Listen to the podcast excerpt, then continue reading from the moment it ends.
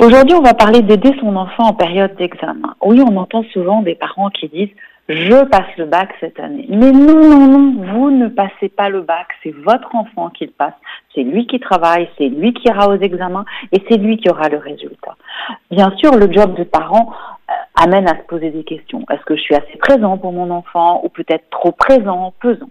Alors, dans le cadre des révisions, on ne va pas lui demander chaque soir s'il a bien travaillé et vérifier matière par matière où il en est, mais plutôt lui dire une fois pour toutes, je te fais confiance.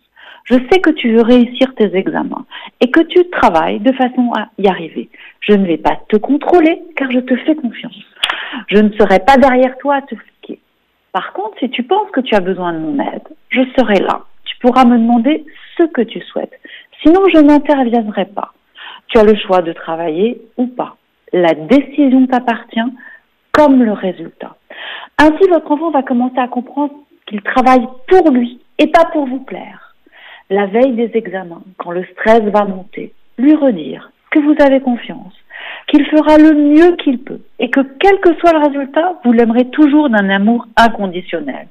Que l'amour que vous lui portez ne peut pas être influencé par une bonne ou par une mauvaise note que bien entendu, vous êtes très heureux de l'avoir comme enfant, même s'il rate son épreuve. Bon examen